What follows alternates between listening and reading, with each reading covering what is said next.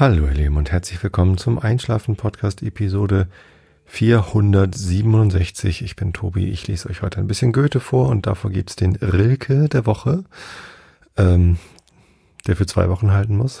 Ich habe, als ich angefangen habe, Rilke vorzulesen, habe ich noch wöchentlich veröffentlicht und jetzt bin ich auf einen zweiwöchentlichen Rhythmus gegangen und jetzt heißt er immer noch Rilke der Woche. Ähm, aber ja, so genau. Und davor erzähle ich euch was, damit ihr abgelenkt seid von euren Eingedanken und besser einschlafen könnt. Und ich gebe mir auch Mühe, nicht ganz so viele Silben zu verschlucken wie jetzt gerade im Intro.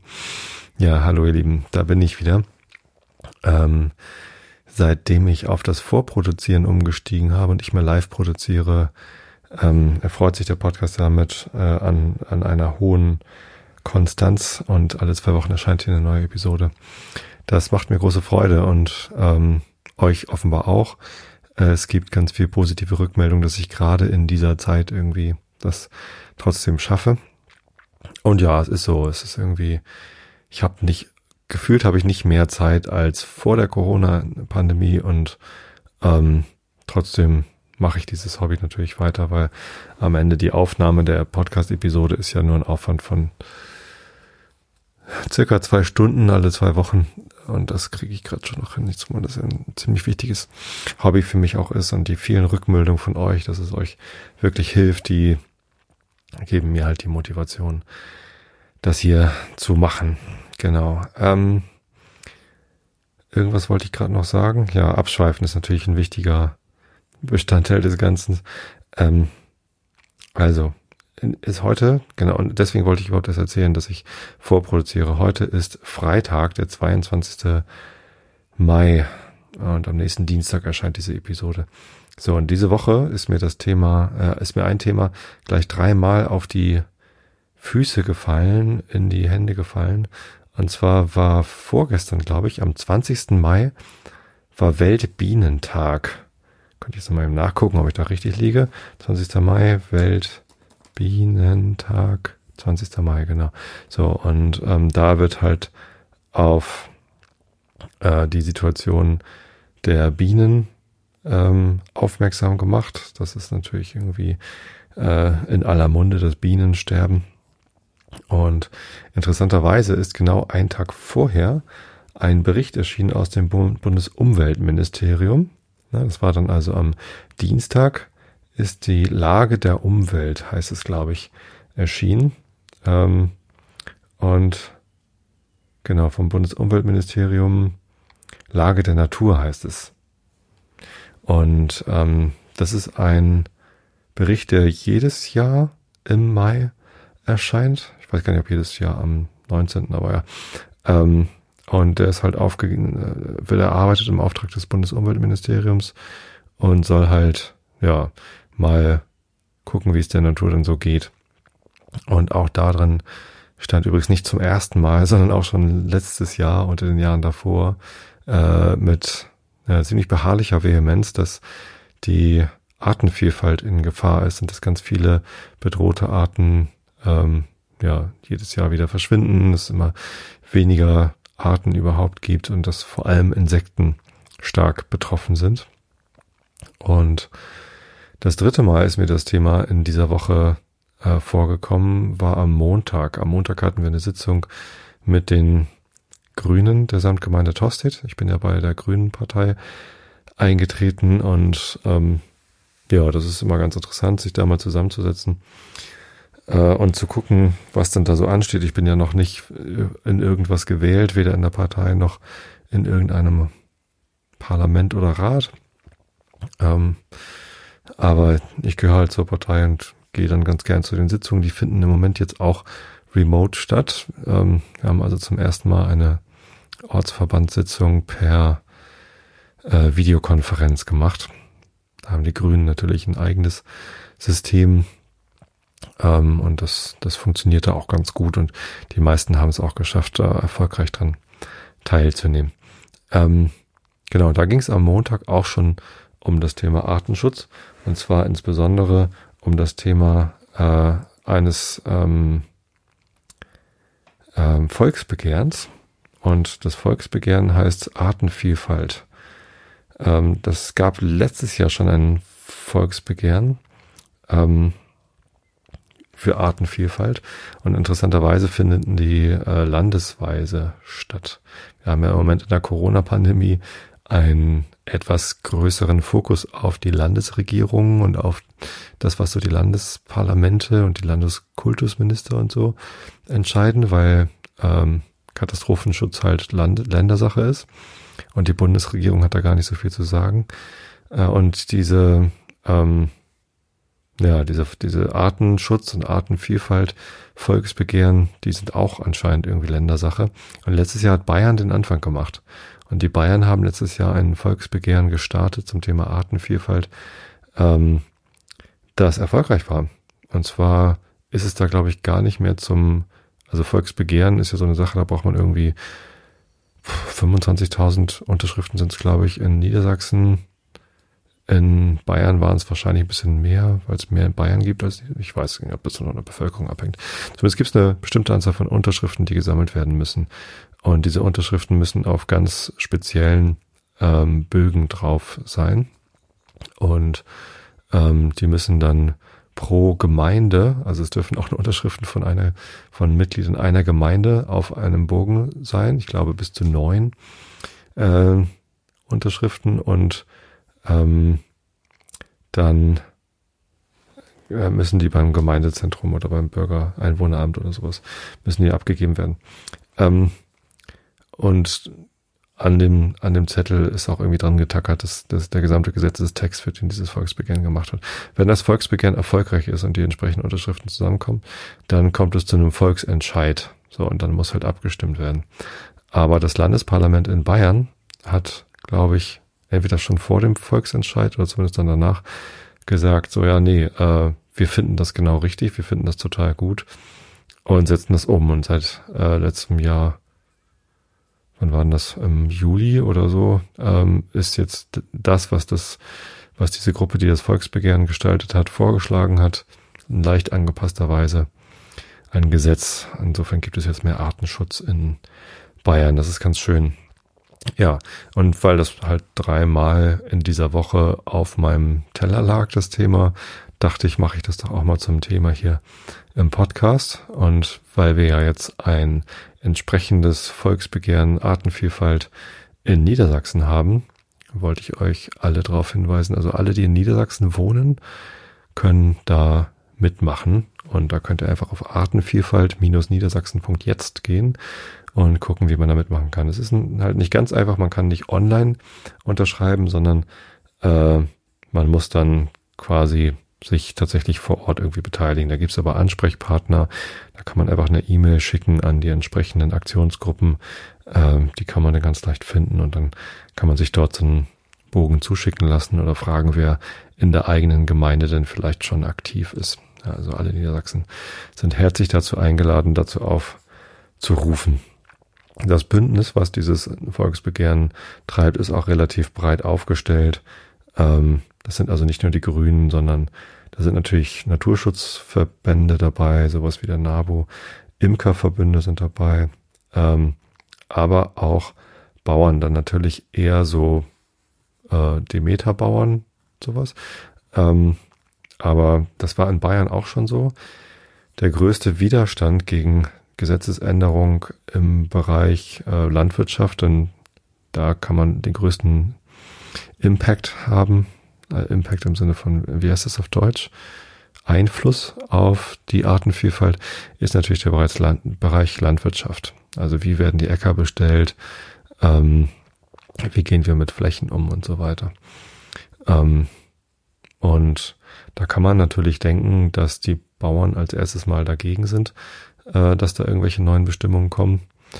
Äh, ist aber gar nicht notwendigerweise der Fall, weil Bauern natürlich auch ein großes Interesse daran haben, dass es Insekten gibt, denn wenn sie das Feld bestellen und dann kommen aber keine Insekten, um die äh, Pflanzen zu bestäuben, also gerade hier im alten Land, ich bin ja recht nah an Hamburg dran, da gibt's ja viele Obstbauern, Apfelbauern und so, die haben natürlich ein großes Interesse daran, dass es auch Bienen gibt. Und äh, das sind jetzt nicht nur Honigbienen, die von irgendeinem Imker gezüchtet werden, sondern das sind halt vor allem auch Wildbienen und irgendwelche anderen Insekten, die halt nicht domestiziert sozusagen äh, durch die Gegend surren und ihr Tagwerk verrichten und Blüten bestäuben. Ähm, insofern haben Bauern da natürlich auch ein ureigenstes Interesse daran, äh, sich für den Artenschutz einzusetzen. Und das muss gar nicht irgendwie ein Wir gegen die sein, sondern am besten, im besten Fall ist es ein Miteinander, äh, in dem man einfach sinnvolle Lösungen für alle Seiten findet. Man kann in den Gesetzen dann ja auch einfach Dinge vereinbaren, die die Bauern nicht allzu sehr einschränken in ihrer Arbeit und vielleicht sogar dann entsprechende Förderungen gleich mit reindenken, dass dann halt Bauern, die besonders gut für den Artenschutz arbeiten, entsprechend gefördert werden. Genau. Ähm, warum ist Artenschutz überhaupt wichtig? Ich meine, es gibt ein Artensterben, es gibt ein Insektensterben, es gibt ein Bienensterben. Aber warum ist es überhaupt wichtig? Ich meine, es gibt ja genug Honig, es gibt ja äh, genügend Äpfel. Ähm, und da kann man sich das natürlich fragen. Ähm, ich halte das für ein, also ich halte Naturschutz für ein äußerst wichtiges Thema, auch schon immer. Und zwar nicht, weil ich irgendwie die Natur so gerne habe, sondern weil es den Menschen halt nicht gibt, wenn es der Natur nicht gut geht. Ich glaube, der Natur ist der Mensch größtenteils egal. Ist vielleicht so ein leichtes Ärgernis, dass der Mensch ständig kommt und irgendwo Beton hinkippt. Ähm, aber der Natur, also die hat ja eh kein Bewusstsein, zumindest nicht in meiner religiösen Vorstellung, ähm, ist es relativ egal. Wenn es die Menschen irgendwann nicht mehr gibt, dann wird es irgendein Leben auf der Erde geben und es wird sich weiterentwickeln und alles ist in Ordnung. Ähm, ich finde es halt nicht in Ordnung, wenn es ohne Menschen weitergeht, weil wir einfach zu doof sind, sinnvoll mit unserer Umwelt umzugehen. Also der Fortbestand der Menschheit oder zumindest die, der glückliche Fortbestand der Menschheit ist in meines Erachtens halt abhängig von einer gesunden Natur. Weil eine gesunde Natur bedeutet, dass wir ausreichend Lebensmittel haben und ausreichend gute Luft. Ähm, noch sind wir nicht so weit, dass wir alle Lebensmittel, die wir brauchen, maschinell und künstlich herstellen können, äh, sondern noch sind wir darauf angewiesen, dass alles, was wir zum Leben brauchen, in der Natur für uns vorbereitet wird zumindest. Genau, und deswegen, deswegen ist Naturschutz wichtig und deswegen ist Artenschutz wichtig. Ähm, warum Artenschutz? Reicht nicht eine Art Bienen und die züchten wir dann ganz viele? Ich glaube nicht. Ähm, das, die, diese Biosysteme sind einerseits erstaunlich stabil, des Weiteren äh, äußerst flexibel, also sie verändern sich sowieso. Ähm, aber dann sind sie auch unvorhersehbar ähm, instabil. Also wenn man aus einem Ökosystem äh, bestimmte Arten rausnimmt, dann kann es sein, dass das Ökosystem darauf äh, überhaupt nicht reagiert und dass es komplett stabil einfach äh, weiter funktioniert. Äh, es kann aber auch sein, dass in einem Ökosystem eine kleine Veränderung durch das Herausnehmen einer Art, weil sie ausgestorben ist, oder das Hinzufügen einer Art, weil sie irgendwie ja, neu eingeführt wird, dass das Ökosystem massiv ins Ungleichgewicht gebracht wird. Ähm, weil diese eine Art, die dann fehlt, auf einmal in der Nahrungskette oder in irgendwelchen anderen Zusammenhängen, ähm, ja, entsprechend einfach fehlt und dadurch andere Arten auch zu in Mitleidenschaft gezogen werden. Und ja, das ähm, lässt sich bei so komplexen Systemen wie Ökosystemen einfach gar nicht genau vorhersagen, was denn eigentlich genau passiert. Und allein diese Tatsache, dass sich das nicht vorhersagen lässt, ähm, sollte uns davon abhalten, da allzu große Experimente mitzufahren. Ähm, also wir wissen einfach nicht, ob die Bestäubung der Pflanzen, aus denen wir unsere Nahrung gewinnen, am Ende äh, mit anderen Insekten genauso gut funktioniert wie mit denen, die wir gerade durch unser Verhalten zum Aussterben bringen. Ähm, deswegen finde ich Artenschutz äh, durchaus eine, eine ziemlich wichtige Sache und zwar für uns Menschen und nicht für die Arten. Also nicht, weil ich Bienen so lieb habe. Ich finde Bienen tatsächlich ganz drollig. Ähm, Wespen natürlich nicht so. Wespen sind eigentlich eher anstrengend. Aber auch Wespen sind natürlich in, in irgendeiner Weise wahrscheinlich wichtig fürs Ökosystem, für irgendein Ökosystem. Ähm, Hornissen finde ich übrigens ziemlich toll. Also jedes Mal, wenn ich eine Hornisse sehe und ab und zu haben wir welche im Garten, da freue ich mich, weil das, die sind groß, die sind irgendwie majestätisch. Ich habe keine Angst vor denen, weil die ja größtenteils auch irgendwie friedlich sind. Ich habe immer das Gefühl, ich bin denen ziemlich egal. Bei Wespen hat man immer das Gefühl, die interessieren sich für einen und sind irgendwie aggressiv. Äh, obwohl das natürlich auch nicht stimmt. Die schwirren immer so hin und her, weil die einfach nicht anders gucken können. Ähm, ähm, ja, Hornissen sind irgendwie toll. Hummeln sind natürlich total super. Ja. Lovis, meine jüngere Tochter, ist auch großer Fan von Hummeln.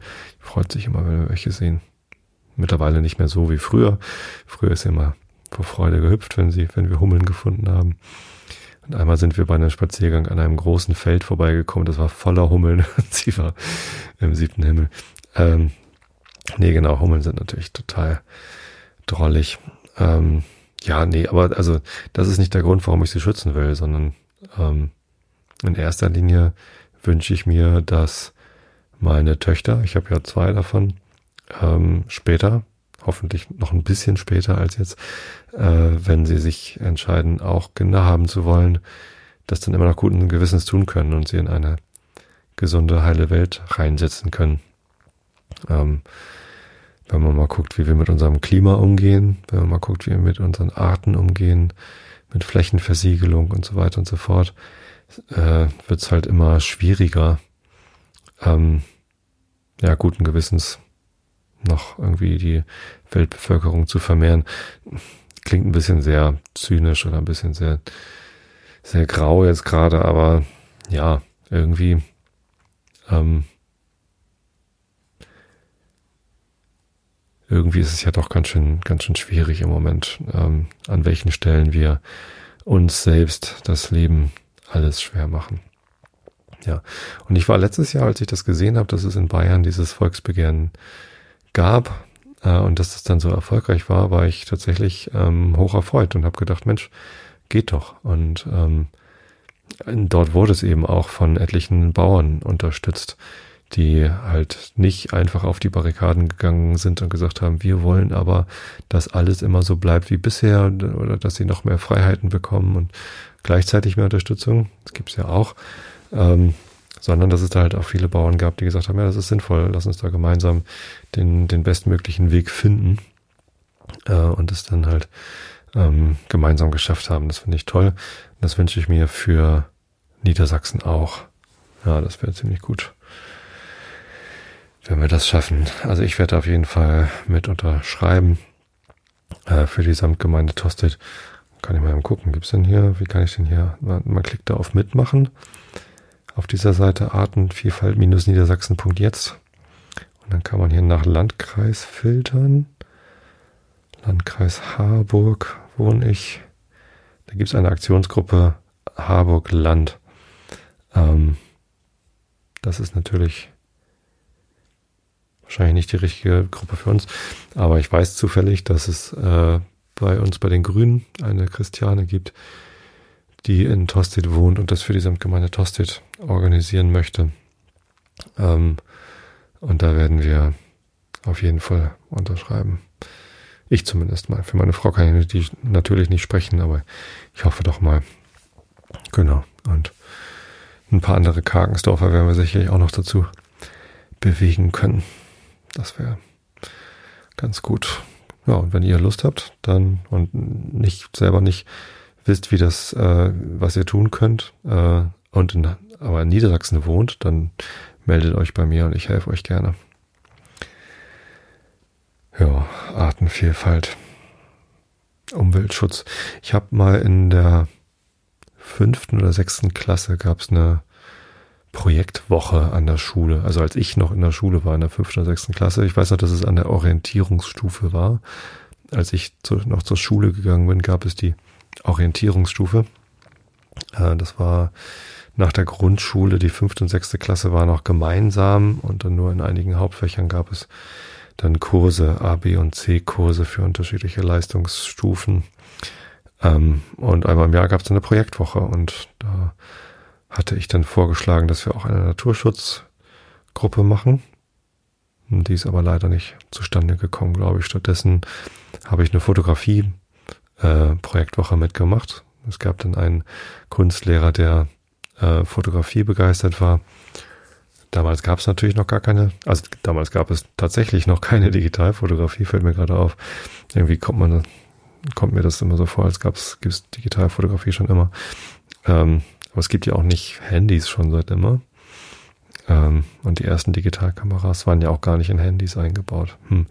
Ja, richtig. Nee, also wir haben ähm, Schwarz-Weiß-Filmfotografie gemacht, diese Filme dann auch selbst entwickelt und in der Dunkelkammer der Schule dann auch ausbelichtet und richtig Fotos hergestellt. Das war total schön und mein erster Einblick in die analoge Fotografie. Ich habe dann ja später mit meinem Papa viel fotografiert und erst zur Geburt unserer ersten Tochter 2003 habe ich meine erste Digitalkamera ähm, gekauft. Seitdem bin ich digital unterwegs und jetzt seit ein paar Jahren ja wieder auch analog. Hm. Ähm, nee, aber schon damals habe ich mich für Naturschutz interessiert. Nicht nur für Fotografie. Ich habe dann ja auch am Gymnasium äh, Biologie als zweites Leistungsfach gehabt. Damals brauchte man nur zwei Leistungsfächer und zwei Grundkurse. Meine Leistungsfächer waren Mathe und Bio und die Grundkurse waren Erdkunde und Musik. P4 war Musik, genau, da hatte ich eine praktische Prüfung. Erdkunde war furchtbar, mochte ich nicht, obwohl es eigentlich ein tolles Fach ist. Also mein Dirke Weltatlas, der steht tatsächlich hier noch direkt vor mir im Bücherregal. Und äh, so auf Karten gucken, Atlanten wälzen, gucken, wie die äh, Welt unterschiedlich beschaffen ist, fand ich schon immer spannend. Deswegen gefällt mir auch so gut. Ich lese ja nachher wieder Goethe vor und der scheint sich ja auch vor allem dafür interessiert zu haben, wie, da, wie die Böden so beschaffen sind und was denn da wohl wachsen kann und so. Finde ich ganz gut. Ähm, erinnert mich dann auch an meinen Dirke Welt alles. Ja, und Mathe war so mein Lieblingsfach und darin war ich dann auch am besten. Deswegen war das mein erstes Prüfungsfach und zweites dann Bio, weil ich irgendwie Biologie ja, spannend fand. Tatsächlich war der Lehrer, den ich damals in Bio hatte, auch Chemielehrer und er hatte sogar ein Chemie-Schulbuch geschrieben. Und ähm, deswegen war der Bio-Unterricht sehr chemielastig. Ich meine, Bio-Leistungskurs hat natürlich eh viel mit Chemie zu tun, wie die ganzen Stoffwechselsysteme alle funktionieren. Ähm, ja, würde ich heute auch nicht mehr zusammenbekommen. Ich habe jetzt gerade beim Homeschooling mit der jüngeren Tochter in der sechsten Klasse nochmal Photosynthese gehabt. Die Edukte, Kohlenstoffdioxid und Wasser werden zu Sauerstoff und Zucker. Ähm, aber den Zitronensäurezyklus, nee, wie hieß das? Ach, keine Ahnung.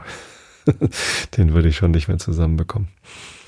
Ähm, ja, allerdings ist der entsprechende Lehrer, der Biolehrer auch ähm, im Naturschutzverein, wie heißt er denn? Ich glaube, der heißt einfach Naturschutzverein Tostet oder so, äh, tätig, auch immer noch tätig. Ähm, ist natürlich, was heißt natürlich, er ist mittlerweile in Rente, ist ja auch schon 25 Jahre her. Ich hätte letztes Jahr Silberabi gehabt. Wir haben gar nicht gefeiert. Ähm, Silberabi im Sinne von 25 Jahre. Genau. Ähm, und der ist da immer noch aktiv. Mittlerweile fährt er immer nur ins Tistamor und zählt Kraniche. Nein, ich glaube, er macht immer noch sehr viel. Aber da habe ich ihn zuletzt getroffen. Das Tistamor ist kurz hinter Vistet von hier aus gesehen. Ich bin ja in Vistet aufgewachsen. Und wenn man da Richtung Sittensinn fährt, da gibt's da tolle große Moore. Und im Tistamor gibt's ganz tolle so Wanderwege, die da durchgezogen sind. Und ganz am Ende gibt's einen Aussichtsturm denn da gibt es große Feuchtflächen, so Seen, wo im Herbst immer große Schwärme von Kranichen vorbeikommen und dann da irgendwie für ein paar Wochen ihren, äh, ihren Ruheplatz haben, finden da irgendwie offenbar sehr gute ja, Nahrung und ja, die ruhen sich dann da mal aus, bevor sie weiter Richtung Süden ziehen, falls sie das überhaupt noch machen. Äh, ich glaube, Weiß gar nicht. Ich müsste ihn mal fragen. Schöne Grüße an dieser Stelle. Ähm, genau, und entsprechend war ich natürlich dann auch in der 12., 13. Klasse. Der Lehrer war auch mein, mein Tutor. äh, war ich dann auch in der Umweltschutz AG mit tätig. Da haben wir so Krötenzäune gespannt, damit die Kröten bei ihrer Krötenwanderung nicht ähm, über die Straße laufen. Stattdessen sind die dann immer in so Eimer reingefallen, haben so Löcher gebuddelt, Eimer reingestellt, einen Krötenzaun vor die Straße, sodass wenn die Kröten probieren, an dem Zaun vorbeizukommen, fallen sie in den Eimer rein. Und irgendwann hat man halt einen Eimer voller Kröten. Und irgendwer ist dann halt immer hingefahren und hat dann den Eimer eben zur anderen Seite rübergetragen, damit sie sich dann da weiter fortbewegen können. Solche Sachen. Und im Moor waren wir auch unterwegs, da haben wir Libellen untersucht. Und das war total cool. Wir durften Libellen fangen, ähm, auf eine ganz vorsichtige Art und Weise natürlich, damit man die Flügel nicht beschädigt. Und dann halt angucken, was denn das ist. Und ich habe einmal eine Großlibelle gesehen, da war ich gerade auf dem Rückweg und ich war auch allein unterwegs. Ich kann es nicht beweisen, weil ich natürlich auch keine Kamera dabei hatte. Das war so eine vom Aussterben bedrohte große Libellenart. Muss ich mal nachgucken, wie die heißen. Große Libelle, äh, schwarz-gelb, große schwarz-gelbe Libelle. Hm. Was mag das für eine gewesen sein? Äh, also ich weiß noch, dass sie das damals nachgeschlagen hatte und irgendwie hieß es, die ist, ähm, die ist vom Aussterben bedroht. Vom Aussterben bedroht. Gucken, was Google sagt. Gelbe Keiljungfer? Nee, die sehen alle total langweilig aus.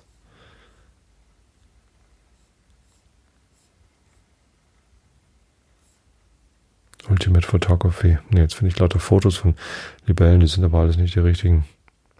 Na, Wespenlibelle oder so. Weil sie so schwarz-gelb gestreift war. Das war sehr markant. Also relativ einfach zu erkennen. Es gibt Großlibellen und Kleinlibellen. Und ähm, kann sie an der Größe, Größe unterscheiden. Man kann sie daran unterscheiden, ob die Augen sich berühren oder nicht. Ähm, jetzt suche ich hier nach Libellen und finde ganz andere Tiere. Naja, Frösche. Warum nicht? Ja. Genau. So viel zum Thema Artenschutz und mein Interesse am Naturschutz. Ich glaube tatsächlich, als ich angefangen habe, mich für Naturschutz zu interessieren, damals so in der Schule und so, das war noch nicht aus Sorge um die Menschheit, sondern das war einfach aus Interesse an der Natur und wegen der Schönheit der Natur. Ich mochte das schon immer. Draußen irgendwie rumbutschern oder mit Fotos angucken von besonderen Tieren. Ähm, das macht mir Spaß, das, das erfreut mich, dass es das gibt. Ich mag diese Vielfalt, ich mag das, das Absurde daran, wie einige, äh, wie einige Tierarten oder auch äh, Pflanzenarten so äh, sich entwickelt haben. Ähm, und an absurden und komischen Sachen habe ich ja immer so meine Freude.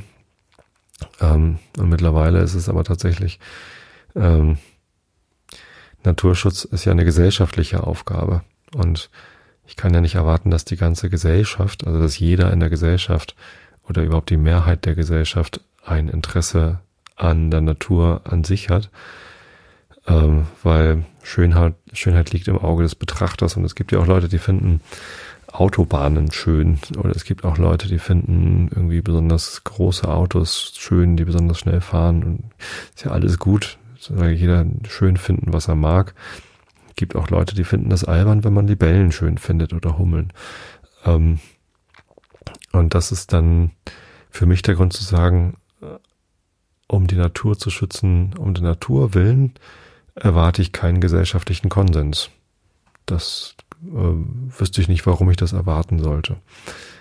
Aber wenn wir es so drehen, dass die, also was heißt drehen? Es ist ja nun mal ähm, klar, dass die Menschen die Natur brauchen, um mit ihr und von ihr zu leben. Wir müssen uns irgendwie ernähren. Wir brauchen den Sauerstoff aus der Photosynthese, wie ich es eben erklärt habe, und wir brauchen ähm, ja frische Luft im Wesentlichen brauchen wir Zucker und Sauerstoff. Genau das, was bei der, äh, bei der Photosynthese passiert. Proteine brauchen wir auch noch. Ähm, und auch die entstehen ja durch Pflanzenwachstum. So, ähm, und wenn wir das verstanden haben, dass wir ohne das nicht auskommen und dass es deshalb notwendig ist, dass wir Ökosysteme schützen, weil wir nicht genau wissen, was passiert, wenn Ökosysteme zusammenbrechen. Ich meine, beziehungsweise teil, teilweise wissen wir es schon, weil es halt schon oft genug passiert ist. Ähm, aber wir wissen halt nicht genau, was äh, uns auf uns zukommt, wenn wir das Klima weiter so verändern, wie wir es verändern. Da gibt es zwar Modelle, die besagen, wie hoch die Meeresspiegel steigen und wie weit die Klimazonen sich verschieben. Ähm, äh, und naja, ich meine, die ganzen Olivenhaine, die jetzt in Südeuropa ähm, über Generationen gepflegt worden sind, viele, viele Generationen, die gehen gerade kaputt. Ähm, und wahrscheinlich liegt das auch mit dem Klimawandel. Wahrscheinlich müssten wir jetzt hier so in, in Deutschland anfangen, Olivenhaine anzulegen. Haben wir aber nicht. Und das dauert halt eine Weile, bis die so gut funktionieren wie die Olivenhaine in Italien und Griechenland und Spanien. Ähm, das heißt, selbst wenn wir versuchen würden, auf die Veränderung der Ökosysteme und der Klimazonen zu reagieren, heißt es nicht, dass wir das schnell genug hinbekommen, ähm, uns darauf einzustellen. Jetzt kann man natürlich sagen, Oliven mag ich sowieso nicht und Olivenöl ist mir egal, aber das ist natürlich nur ein Beispiel gewesen. Tja. Ähm, so viel zum Thema Klimaschutz, würde ich sagen. Äh, Klimaschutz, Artenschutz. Und Klimaschutz kann man da natürlich gleich mitdenken. Ich finde es total gut. Also es wird ja auch gerade im Zuge der Corona-Pandemie besprochen, ähm, wollen wir denn eigentlich ähm, den Status quo von vorher wiederherstellen oder war der sowieso schon so komisch, so ungünstig, dass wir eh was dran ändern sollten. Ich glaube tatsächlich letzteres. Also ich war nicht besonders zufrieden damit, wie wir vorher uns benommen haben und wie wir vorher äh, mit äh, uns gegenseitig und mit der Natur und mit der Welt umgegangen sind. Also der Erdkugel ist es ja nun mal völlig egal, was, was auf ihr passiert. Also um die Erde selbst müssen wir uns keine Sorgen machen. Die fliegt halt noch ein paar Millionen Jahre um die Sonne drumherum solange bis sich die Sonne weit genug aufgebläht hat und sie dann ja wahrscheinlich irgendwie schmilzt oder so. Ähm, das für die, für die Erde ist es egal, ob es die Menschen gibt. Für die Natur ist es auch eigentlich egal, ob es die Menschen gibt. Die Menschen haben natürlich einen großen Einfluss auf die Natur und die Ökosysteme, aber äh, für uns Menschen sollte es nicht egal sein, ob es uns Menschen gibt. Finde ich. Also kann natürlich auch der Ansicht sein, ist mir egal, ob es Menschen gibt, aber nee, das ist eine Einstellung, die, mit der kann ich mich irgendwie nicht anfreunden. Und ich glaube, zumindest das sollten wir als gesellschaftlichen Konsens haben, dass wir versuchen, die Menschheit zu erhalten. Gut. Kommen wir zu Herrn Rilke. Oh, ich habe hier gerade auf meinem Handy ein anderes Buch offen. Jetzt muss ich wieder rausfinden, wie, wie geht das hier nochmal? Ist irgendwie. Ich habe mir ein Haiku, ein Buch über Haikus runtergeladen. Ah. Ich finde es ein bisschen schwierig, diese App zu bedienen. Äh, welch eine Stille heißt das Buch von. Ach, come on. Jetzt habe ich es geöffnet. Ich wollte es doch nicht öffnen. Ich habe hier so Highlights äh, die Haiku-Lehre des Takaham Kiyoshi. Haikus sind Gedichte, ähm, die eine ganz, ein ganz bestimmtes Versmaß haben. Und vereinfacht bestehen diese Gedichte aus drei Zeilen, also sie bestehen tatsächlich aus drei Zeilen und ins Deutsche übersetzt äh, haben sie in der ersten Zeile fünf Silben, in der zweiten Zeile sieben Silben und in der dritten Zeile wieder fünf Silben. Und ähm, das stimmt nicht ganz, weil in, im Japanischen sind es irgendwelche anderen Konzepte, die dort irgendwie eine Rolle spielen. Ähm, das heißt dann nicht Silbe, sondern das heißt irgendwie anders. Und wenn man sie dann ins Deutsche übersetzt, ist es eh schwierig, genau das richtige Versmaß zu finden. Es muss sich nicht reimen, also anders als beim Rilke, wo sich alles reimt, ähm, müssen Haikus sich nicht reimen, sondern sie sollen ein Gefühl vermitteln. Und ich habe mich ähm, noch nie so richtig intensiv mit der Geschichte und der Kultur von Haikus beschäftigt, aber ich mochte das schon immer gerne, dieses, ähm, dieses Konzept. Und jetzt habe ich mir ein Buch dazu gekauft und das ist, scheint ein sehr schönes Buch zu sein. Also es er, erklärt irgendwie ganz viel, ähm, wie diese Haikus geschrieben werden. Und es fängt dann damit an, also es wird erstmal drumherum erklärt. Und ähm, es fängt dann an mit Haikus zum Stichwort Kirschblüte. Das passt ja ganz gut, weil wir auch gerade Kirschblütenzeit hatten.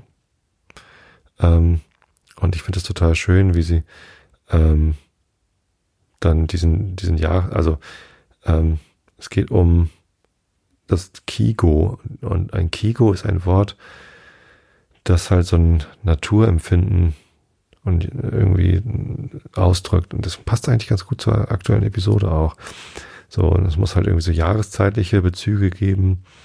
Es muss einen literarischen Hintergrund haben und irgendwie mit dem Leben der Japaner verschmolzen sein. Und das ist die Kirschblüte mal auf jeden Fall. Und das hier so ein paar, sind ein paar Beispiele äh, zu ähm, Haikus von dem Herrn Kiyoshi, Takahama Kiyoshi, äh, mit dem zum Thema Blütenblätter. Ich lese die jetzt einfach mal vor, ob, weiß ich, obwohl ich nicht weiß, äh, wie lange der schon tot ist, der Herr Kiyoshi. Oder ob er schon tot ist. Ich glaube ja. So, relativ. Aber egal. Ähm, einem fallenden Blütenblatt sehe ich nach, welch eine Stille. Das ist das ganze Gedicht. Und das nächste lautet, in Gedanken versunken, den Fluss überquert, auch hier Blüten im Regen. Und noch eins, übervoll erblüht, doch keine von diesen Blüten will fallen. Ja, und ihr merkt schon, es haut nicht ganz hin mit 5, 7, 5. Ähm, aber wie gesagt, das liegt halt daran, dass die Originaltexte, die ich jetzt nicht ausspreche, weil ich nicht weiß, ob ich das richtig mache, Ippen no Raka Miyokuru Shizuka Kana. Keine Ahnung, ob ich das richtig ausgesprochen habe. Ähm, aber da äh, trifft es halt diesen diesen äh, Haiku-Rhythmus wahrscheinlich. Ja, welch eine Stille. Ich hoffe, ihr habt auch Stille.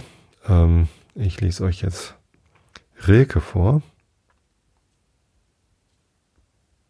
Wo war ich da? Ähm, Rainer Maria Rilke heißt der Autor. Wir sind immer noch im Stundenbuch bei Position 1303 von 6883, 20 Prozent vom Gesamtwerk haben wir. Dort ist der Tod, nicht jener, dessen Grüße sie in der Kindheit wundersam gestreift, der kleine Tod, wie man ihn dort begreift, ihr eigener hängt grün und ohne Süße, wie eine Frucht in ihnen, die nicht reift. O Herr, gib jedem seinen eigenen Tod, das Sterben, das aus jenem Leben geht, darin er Liebe hatte, Sinn und Not. Denn wir sind nur die Schale und das Blatt, der große Tod, den jeder in sich hat, das ist die Frucht, um die sich alles dreht. Um ihretwillen heben Mädchen an und kommen wie ein Baum aus einer Laute, und Knaben sehnen sich um sie zum Mann, und Frauen sind den Wachsenden Vertraute für Ängste, die sonst niemand nehmen kann. Um ihretwillen bleibt das Angeschaute wie ewiges, auch wenn es lang verrann, und jeder, welcher bildete und baute, ward Welt um diese Frucht und fror und taute und schwindete ihr zu und schien sie an. In sie ist eingegangen alle Wärme, der Herzen und der Hirne weißes Glühen, doch deine Engel ziehen wie Vogelschwärme, und sie erfanden alle Früchte grün. Ah, das passt doch. Gut. Dann wollen wir doch mal sehen, was der Herr Goethe ähm, so im, auf seiner Reise nach Italien noch so erlebt hat. Da sind wir erst bei zwei Prozent vom Buch angekommen. Also Augen zu und zugehört. Ich füge noch einige Bemerkungen hinzu über die Witterung, die mir vielleicht eben deswegen so günstig ist, weil ich ihr so viele Betrachtungen widme. Auf dem flachen Lande empfängt man gutes und böses Wetter, wenn es schon fertig geworden, im Gebirge ist man gegenwärtig, wenn es entsteht. Dieses ist mir nun so oft begegnet, wenn ich auf Reisen, Spaziergängen, auf der Jagd Tag und Nächte lang in den Bergwäldern zwischen Klippen verweilte, und da ist mir eine Grille aufgestiegen, die ich auch für nichts anderes geben will, die ich aber nicht loswerden kann, wie man denn eben die Grillen am wenigsten los wird.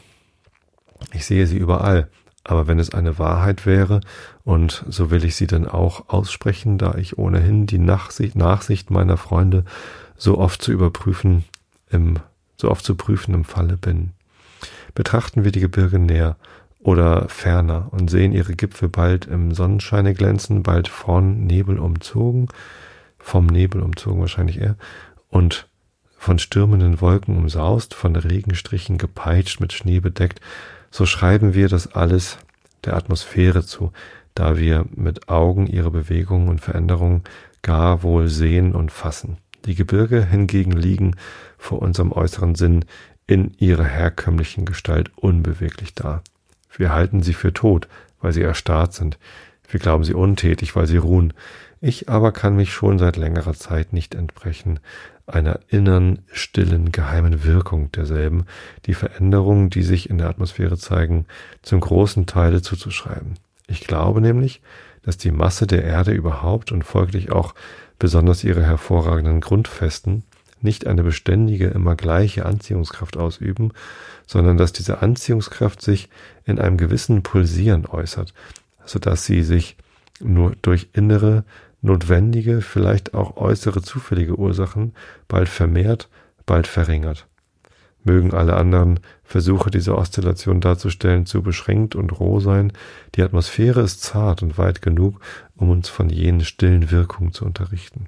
Vermindert sich jene Anziehungskraft im geringsten, also bald deutet uns die verringerte Schwere, die verminderte Elastizität der Luft diese Wirkung an. Die Atmosphäre kann die Feuchtigkeit, die in ihr chemisch und mechanisch verteilt war, nicht mehr tragen. Wolken senken sich, Regen stürzen nieder und Regenströme ziehen nach dem Lande zu. Vermehrt aber das Gebirge seine Schwerkraft, so wird alsbald die Elastizität der Luft wiederhergestellt und es entspringen zwei wichtige Phänomene. Einmal versammeln die Berge ungeheure Wolkenmassen um sich her, halten sie fest und starr wie zweite Gipfel über sich, bis sie durch inneren Kampf elektrischer Kräfte bestimmt als Gewitter, Nebel und Regen niedergehen. Dann wirkt auf den Überrest die elastische Luft, welchen wieder mehr Wasser zu fassen, aufzulösen und zu verarbeiten fähig ist. Ich sah das Aufzehren einer solchen Wolke ganz deutlich. Sie hing um den steilsten Gipfel, das Abendbrot, Abendrot beschien sie. Langsam, langsam sonderten ihre Enden sich ab. Einige Flocken wurden weggezogen und in die Höhe gehoben. Diese verschwanden und so verschwand die ganze Masse nach und nach und ward vor meinen Augen wie ein Rocken von einer unsichtbaren Hand ganz eigentlich abgesponnen.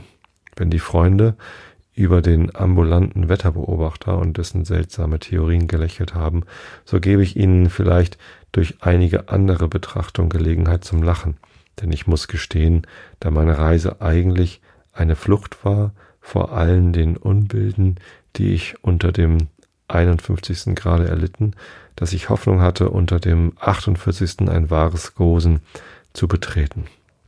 Allein, ich fand mich getäuscht, wie ich früher hätte wissen sollen, denn nicht die Polhöhe allein macht Klima und Witterung, sondern die Bergreihen, besonders jene, die von Morgen nach Abend die Länder durchschneiden, in diesen ereignen sich immer große Veränderungen und nordwärts liegende Länder haben am meisten darunter zu leiden. So scheint auch die Witterung für den ganzen Norden diesen Sommer über äh, durch die große Alpenkette, auf der ich dieses schreibe, bestimmt worden zu sein. Hier hat es die letzten Monate her immer geregnet und Südwest und Südost haben den Regen durchaus nordwärts geführt. In Italien sollen sie schön Wetter, ja zu trocken gehabt haben.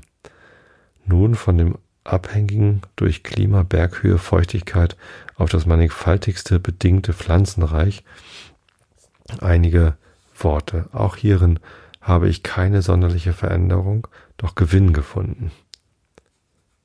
Moment, ich muss nachgucken. Ja. Äpfel und Birnen hängen schon häufig vor Innsbruck in dem Tale. Pfirschen, wahrscheinlich Pfirsiche, und Trauben hingegen bringen sie aus Welschland oder vielmehr aus dem mittägigen Tirol.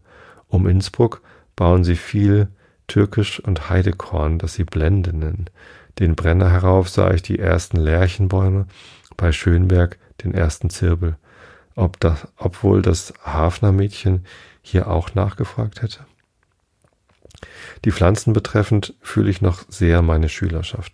Bis München glaubte ich wirklich nur die gewöhnlichen zu sehen. Freilich war meine eilige Tag- und Nachtfahrt solchen feineren Beobachtungen nicht günstig.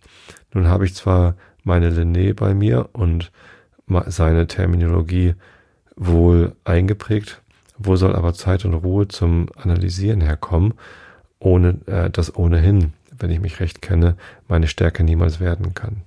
Daher schärfe ich mein Auge aufs Allgemeine, und als ich am Walchensee die ersten Gentianer sah, fiel mir auf, dass ich auch bisher zuerst am Wasser die neuen Pflanzen fand. Was mich noch aufmerksamer machte, war der Einfluss, den die Gebirgshöhe auf die Pflanzen zu haben schien. Nicht nur neue Pflanzen fand ich da, sondern Wachstum der alten verändert.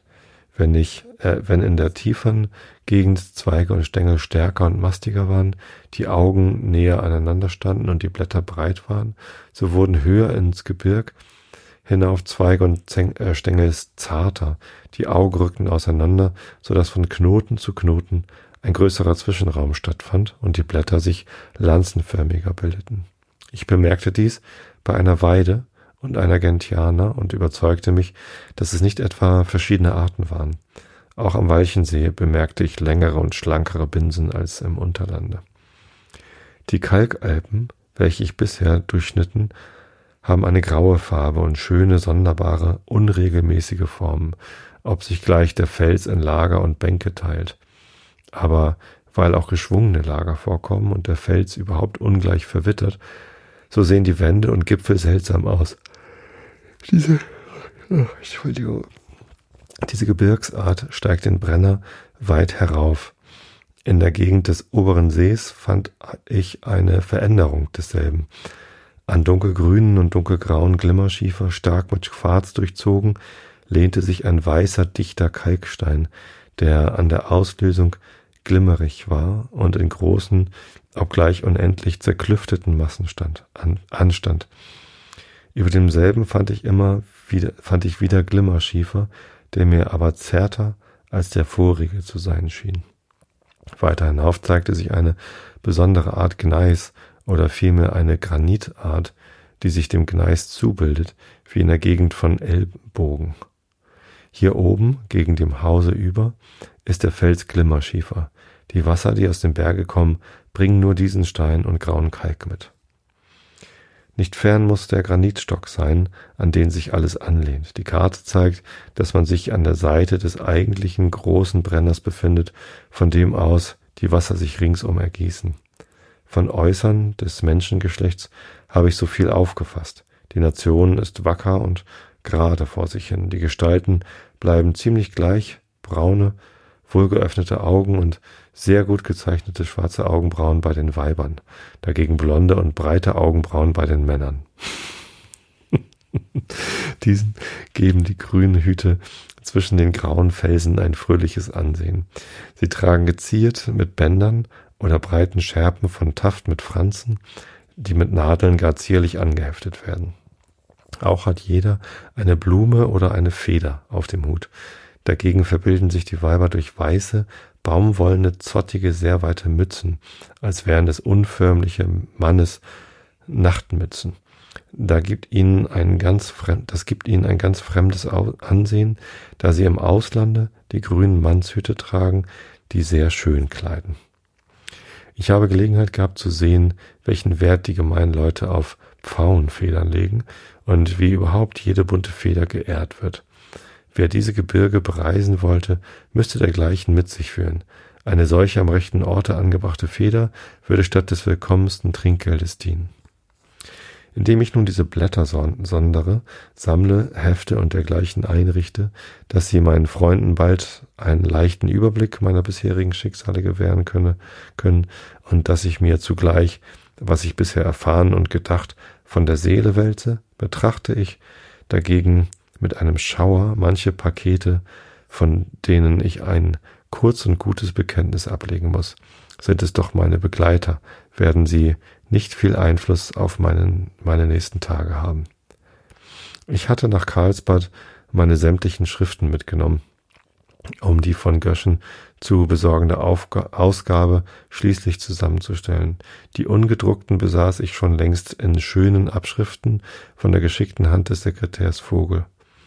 Dieser wackere Mann begleitet mich auch diesmal, um mir durch seine Fertigkeit beizustehen. Dadurch ward ich in den Stand gesetzt, die ersten vier, die vier ersten Bände unter der treuesten Mitwirkung Herders an den Verleger abzusenden und war im Begriff, mit den vier letzten das gleiche zu tun.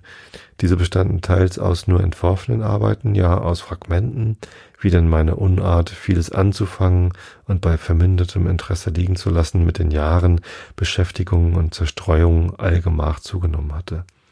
Da ich nun diese Dinge sämtlich mit mir führte, so gehorchte ich gern den Anforderungen der Karlsbader geistreichen Gesellschaft und las ihr alles vor, was bisher unbekannt geblieben, da man sich denn jedes Mal über das Nichtvollbringen derjenigen Dinge, an denen man sich gern länger unterhalten hätte, bitterlich beschwerte. Die Feier meines Geburtstages bestand hauptsächlich darin, dass ich mehrere Gedichte erhielt im Namen meiner unternommenen, aber vernachlässigten Arbeiten, worin sich jedes nach seiner Art über mein Verfahren beklagte. Darunter zeichnete sich ein Gedicht im Namen der Vögel aus, wo eine an, an Treufreund gesendete Deputation dieser muntern Geschöpfe inständig bat, er möchte doch das ihnen zugesagte Reich nunmehr auch gründen und einrichten.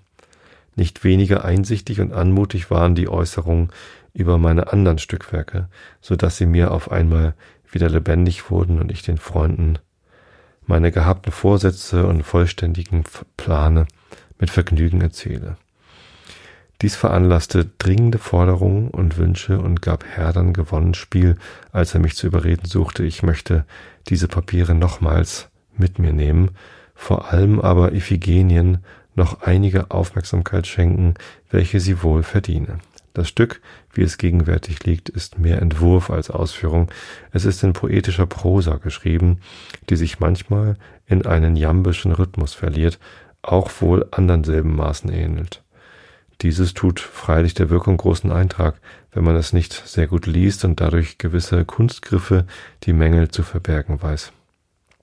Er legte mir dieses so dringend ans Herz und da ich meinen größeren Reiseplan ihm wie allen verborgen hatte, so glaubte er, es sei nur wieder von einer Bergwanderung die Rede und weil er sich gegen Mineralogie und Geologie immer spöttisch erwies, meinte er, ich sollte anstatt taubes Gestein zu klopfen, meine Werkzeuge an diese Arbeit wenden. Ich gehorchte so vielen wohlgemeinten Andrängen bis hierher, aber war es nicht möglich, meine Aufmerksamkeit dahin zu lenken.